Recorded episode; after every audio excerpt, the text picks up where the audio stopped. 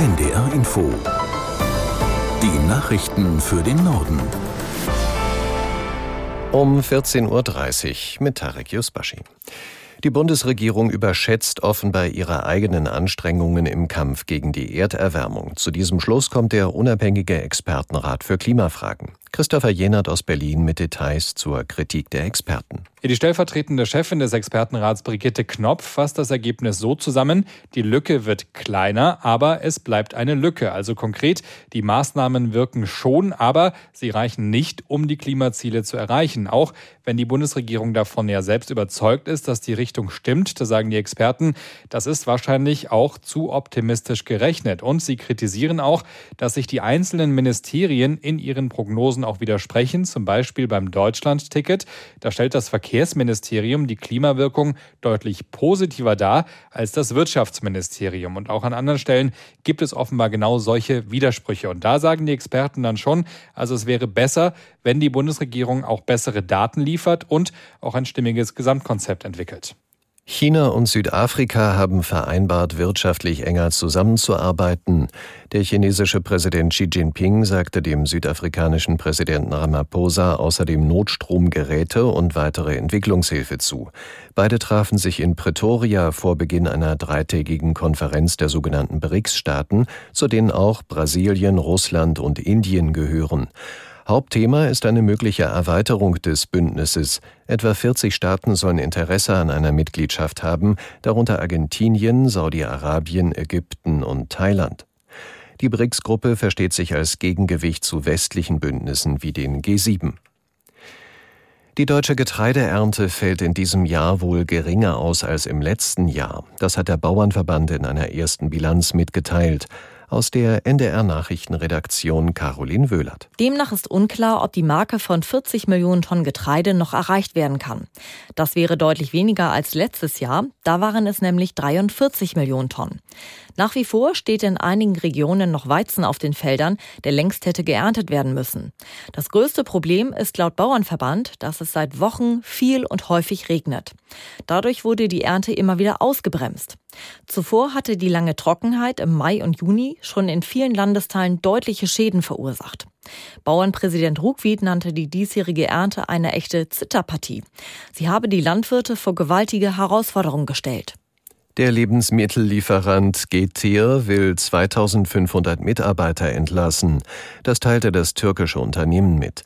Es ist im sogenannten Quick-Commerce-Bereich tätig, bei dem sich Kundinnen und Kunden per App Supermarktprodukte innerhalb von Minuten an die eigene Haustür liefern lassen können. Vor allem während der Corona-Pandemie boomte dieses Geschäft in den Großstädten. Inzwischen hat sich die Lage aber deutlich verschlechtert. Das Unternehmen beschäftigt nach eigenen Angaben zurzeit etwa 23.000 Menschen in fünf Ländern. In Deutschland hatte GTR vor einiger Zeit den Wettbewerber Gorillas übernommen. Wie viele Stellen hierzulande gestrichen werden, ist nicht bekannt.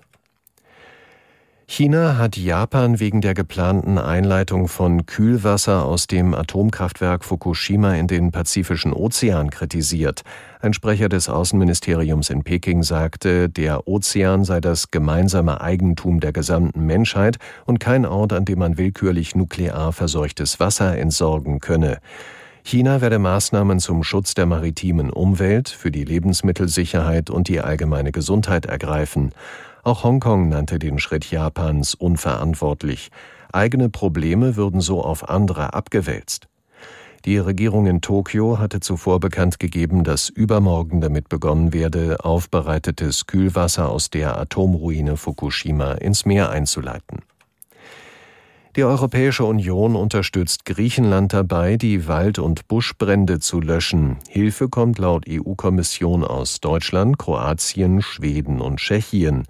Vor allem der Nordosten Griechenlands ist von Bränden betroffen. Aus Athen Moritz Pompel. Die Feuerfronten haben sich in der ganzen Region ausgedehnt, auch im Nationalpark Dadia. Erneut mussten Ortschaften und auch das Universitätskrankenhaus von Alexandropoli evakuiert werden. Die Patienten sind auf ein Schiff verlegt worden und unterwegs in die Stadt Kavala weiter westlich. Starker Wind erschwert die Löscharbeiten. Zudem soll es in den nächsten Tagen über 35 Grad heiß bleiben. Regen ist nicht in Sicht. Auch andernorts brennt es wieder in Griechenland, etwa rund um eine Industriezone westlich von Athen. Schwarzer Rauch steigt auf, der auch in der Hauptstadt zu sehen ist. Es läuft ein Großeinsatz der Feuerwehr, genauso wie nördlich der Hafenstadt Korinth gegenüber am Meer. Dort musste ein Badeort evakuiert werden. Zwei weitere Feuer auf der Insel Euböa und auf Kitnos sind derzeit weitgehend unter Kontrolle. Bei den Waldbränden im Nationalpark Dadia in Nordostgriechenland sind 18 Leichen gefunden worden. Ein Sprecher der Feuerwehr sagte, da niemand vermisst werde, gehe man davon aus, dass es sich bei den Toten um illegale Einwanderer handele. Der Axel Springer Verlag und der frühere Bild-Chefredakteur Julian Reichelt haben ihren arbeitsrechtlichen Streit beigelegt. Beide Seiten teilten mit, sie hätten sich außergerichtlich geeinigt. Einzelheiten wurden nicht genannt. Die Ermittlungen der Staatsanwaltschaft Berlin wegen Betrugsverdachts gegen Reichelt laufen weiter. Springer hatte Strafanzeige gestellt. Reichelt musste 2021 als Bild-Chefredakteur gehen. Hintergrund waren Vorwürfe des Machtmissbrauchs in Verbindung mit einvernehmlichen Beziehungen zu Mitarbeiterinnen gewesen. Und das waren die Nachrichten.